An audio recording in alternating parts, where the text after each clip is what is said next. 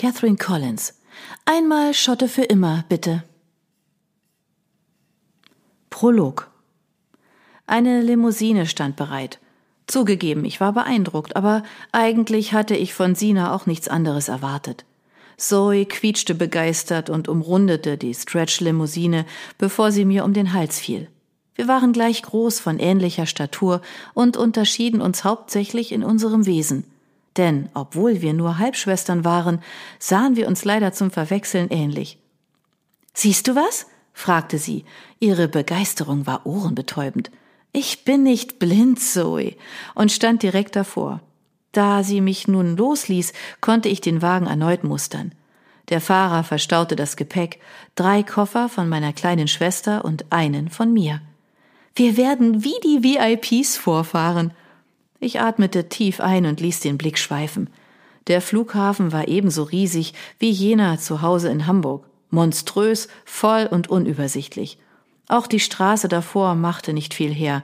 Etliche Taxen standen bereit, Busse in einiger Entfernung, und man sah das Meer der Blechkarossen auf den anliegenden Parkplätzen. Nun, eigentlich erahnte ich die nur. Zoe kletterte in den Wagen und plapperte munter weiter. Eine Bar! Lass uns den Sekt köpfen! Endlich wird es spaßig! Das riss mich augenblicklich aus meiner Betrachtung. Du bist fünfzehn, mahnte ich. Dabei war ich es leid, die Mutter zu spielen. Wir hatten eine. Sollte die sich mit Zoe herumärgern? Seufzend stieg ich ebenfalls ein und schlug die Tür hinter mir zu. Meine Schwester fummelte am Verschluss der Flasche, die ich ihr eilig aus den Händen riss. Was wird das? Na, feiern! Stell dich so an! Sie warf sich auf mich, um mir den Sekt wieder zu entwinden und hielt die Flasche dann außerhalb meiner Reichweite, während sie den Schutzdeckel abnahm und den Korken löste. Der knallte im nächsten Moment quer durch die Limousine, schlug mit einem ohrenbetäubenden Plonk gegen die Zwischenscheibe zum Fahrer und hinterließ einen Riss. Ich erstarrte augenblicklich, was Zoe nutzte, um die Flasche an die Lippen zu setzen und einen tiefen Schluck zu nehmen. Warum genau saß ich hier allein, ohne Eltern, mit einem ungehorsamen Teenager? Bäh, der ist ja trocken. Trotzdem nahm sie einen weiteren tiefen Schluck, bevor sie mir die Flasche in die Hand drückte. In dem Moment ging auch die Tür wieder auf und der Fahrer streckte den Kopf herein. Seine schwarzen Augen legten sich auf das Corpus Delicti, dann auf mich. Ma'am, Sie müssen vorsichtiger sein, sagte er. Der Widerspruch lag mir auf der Zunge, aber ich nickte stattdessen und murmelte eine Entschuldigung. Ärger vibrierte in mir, aber ich wartete, bis die Tür geschlossen war. Zoe! Sie zuckte die Achseln. Der übertreibt. Äh, die Scheibe ist kaputt? Na und? Sina heiratet einen Viscount, der ist steinreich. Sie warf sich auf die Bank längs zur Fahrtrichtung und trat mit ihren Schuhen auf das Polster nahe an meinen Knien. Ich fasste nach ihren Knöcheln. Lass es, Mann, du benimmst dich wie ein Kleinkind. Sie trat nur noch fester, wobei sie mir einen Blick zuwarf, der mir deutlich sagte, dass sie sich mit Absicht wie ein verzogenes Gör benahm, obwohl sie ein Teenager war und als Erwachsene angesehen werden wollte. Zoe, oh, kannst du dich einen Tag lang wie ein normaler Mensch benehmen und nicht wie die Pest, die du bist? Meine Schwester trat nun nach mir, dabei streckte sie mir die Zunge heraus. Ja, sie mochte mich nicht besonders, aber da war sie auch nicht die einzige, was meine Zwangsrekrutierung als Babysitter wohl deutlich bewies. Ich stopfe dich in den Kofferraum, warnte ich, jedoch hatte eine ähnliche Drohung am Flughafen wenig genutzt, denn am Check-in wollte man Zoe nicht als Frachtstück entgegennehmen. Warum fährst du überhaupt mit? fragte die Schreckschraube. Sina mag dich nicht. Oh, danke. Natürlich lag sie richtig. Sina war Zoes Schwester, nicht meine. Wir hatten einige Jahre im selben Haushalt leben müssen, nachdem ihr Vater und meine Mutter geheiratet hatten, aber es hatte uns nicht zusammengeschweißt. Ich denke, das ist offensichtlich, murrte ich.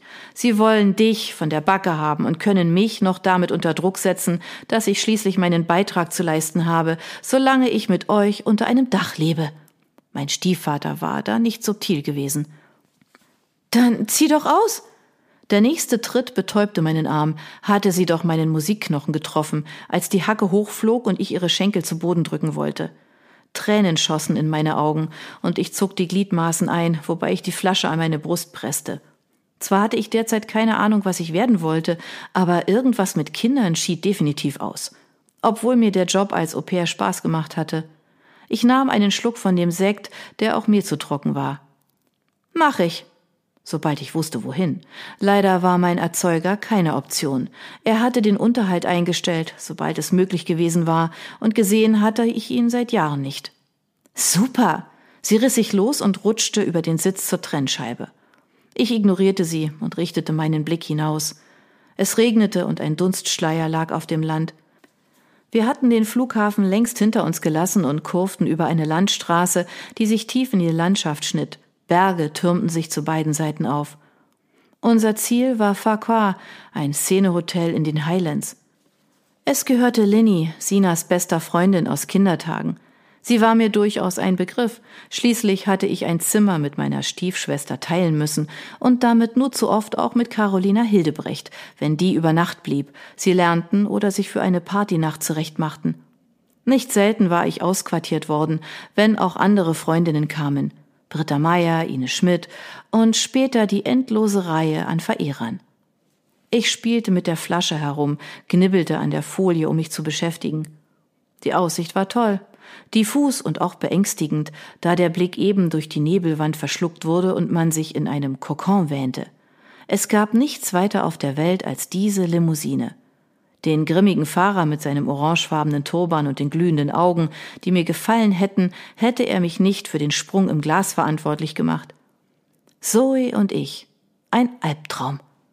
Ich runzelte die Stirn. Ich wollte nicht den Rest meines Lebens ausgerechnet mit meiner Schwester verbringen müssen. Ich schaute zu ihr. Der strohblonde Zopf hing schief an ihrem Hinterkopf, die Nägel waren angekaut, wodurch die falschen French Nails grotesk wirkten. Ihr oversized Shirt mit riesigem Aufdruck hing an der einen Schulter herunter, ihr knallpinkfarbener BH-Träger blitzte hervor. Ihre Jeans war kaum vorhanden, schließlich waren tiefe Schnitte hineingearbeitet worden und der Stoff war ausgefranst. Mir hätte man die Ohren langgezogen, wäre ich so vor die Tür gegangen. Zoe spielte an ihrem Handy herum und fluchte. Hier ist kein Netz. In welches Hinterland steckt Sina uns wohl? Sie drehte sich um und sah mich an. Wann sind wir denn da? Weiß ich nicht. Frag den Fahrer. Das war ein Fehler, denn meine Schwester hämmerte gleich mit den Fäusten gegen die Trennscheibe. Zoe! Ich hastete ihr nach und riss sie fort, als die Scheibe herunterfuhr. Ma'am, Wären Sie so freundlich und nutzen die Gegensprechanlage, anstatt die Einrichtung zu zerstören? Ich nickte. Meine Wangen glühten und mir wurde erneut bewusst, dass ich die Flasche Shampoos in der Hand hielt. Verena will nur wissen, wann wir ankommen werden, mischte Zoe sich ein. Und Sie sind ziemlich unfreundlich für einen. Ich unterbrach sie mit einem Zischen. Sie zuckte die Achseln. Ist doch so. Die Fahrt dauert drei Stunden. Dann wurde die Trennwand wieder hochgefahren und ich sah mich erneut mit meiner Schwester konfrontiert. Was für ein Idiot! Sie verdrehte die Augen. Die Fahrt dauert drei Stunden, äffte sie ihn nach. Ma'am! Hör auf, befahl ich fest. Ich kann nichts dafür, dass wir herkommen mussten. Ha! Sie stieß mich an. Du wolltest zu Hause nicht auf mich aufpassen. Ich denke schon, es ist deine Schuld, dass ich hier in dieser Dreckskarre mit dir abhängen muss. Sie griff nach der Flasche. Nicht mal schön saufen lässt sich dieser Trip. So konnte man es sehen. Allerdings hatte nie zur Debatte gestanden, ob Zoe der Hochzeit ihrer Schwester fernblieb. Nur meine Anwesenheit war rege diskutiert worden. Ich war schließlich nicht Sinas Schwester. Ich war nicht nötig, sondern überflüssig. Ich nahm einen Schluck aus der Pulle. Verdammt ja, ich sollte gar nicht hier sein. Ja, du bist zu bedauern, murrte ich. Du fliegst erster Klasse nach Schottland, verbringst 16 Tage in einem Luxusressort, um an der Hochzeit deiner Schwester mit einem Adligen teilzunehmen. Oh, arme Zoe. Uh.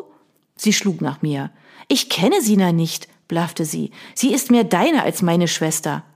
Da sagen die Gene etwas anderes und du hast nichts verpasst. Sina hatte mir keine gute Nachtgeschichten vorgelesen oder Puppen mit mir gespielt. Nur zu oft hatte ich vor der geschlossenen Tür zu unserem Zimmer gestanden, weil ich störte. Hab ich auch nicht. Zoe warf sich auf die Bank und verschränkte die Arme vor der Brust.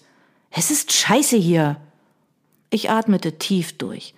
Weitere 150 Minuten plus mit ihr auf einem engen Raum? Schließlich brauchte Zoe sich keine Gedanken darum zu machen, an einer unliebsamen Hochzeit teilnehmen zu müssen, denn ich würde sie unter Garantie noch auf dem Weg dahin erschlagen.